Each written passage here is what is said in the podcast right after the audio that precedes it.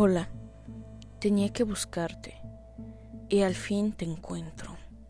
Ahora estoy aquí, intentando hacerte ver el mundo desde esta forma tan monstruosa, desde esta forma tan mía y tan tuya, porque desde el fondo, desde el interior, esto es lo que soy, esto es lo que somos. No debemos olvidarnos de mostrar esta forma a los demás porque al final, para evitar que más tripulantes se avienten por la borda, es necesario mostrarles la realidad. Esto es para ti, también para mí, para que juntos podamos ver quiénes hemos sido, quiénes han estado ahí como visitas nada más, y quienes tienen y merecen el título de protagonistas. No soy la misma figura que refleja el resultado del espejo. No soy más ni menos, pero tampoco soy lo que quisiera ser. Por eso es tan necesario. De hecho, es una obligación que tenga que expresarte lo que pienso acerca de todo lo que nos rodea. Es momento de dejar los tabúes, los clichés, los tapujos, los dogmas. Si crees que el hablar de esto te causa un pesar tan enorme como en mí lo causa el no decirlo, entonces es mejor que me cierres la puerta en la cara, como mucho tiempo me lo han hecho. No sería sorpresa ni nada nuevo.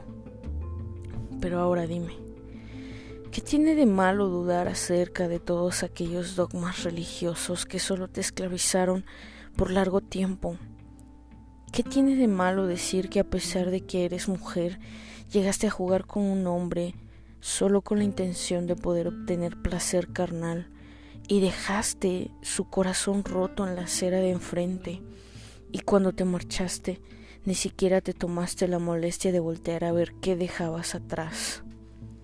¿Qué tiene de malo pensar en que es mejor no tener hijos y evitar esclavizarte como ama de casa? más de lo que el empleo donde el patrón manda te ha esclavizado ya. ¿Qué tiene de malo decir que no estás ni en contra ni a favor del feminismo o el machismo, que simplemente a veces tienes ideas radicales acerca de algunos temas y mereces que yo misma te escuche?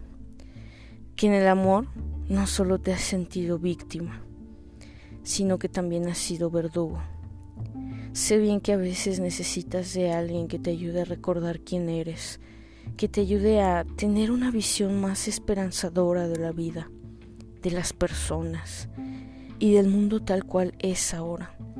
Para eso estoy aquí, para poder ayudarte a, justificar esa rareza, esa forma diferente de ver lo que te rodea, eso que te hace tan especial, pero es lo que los demás llaman locura.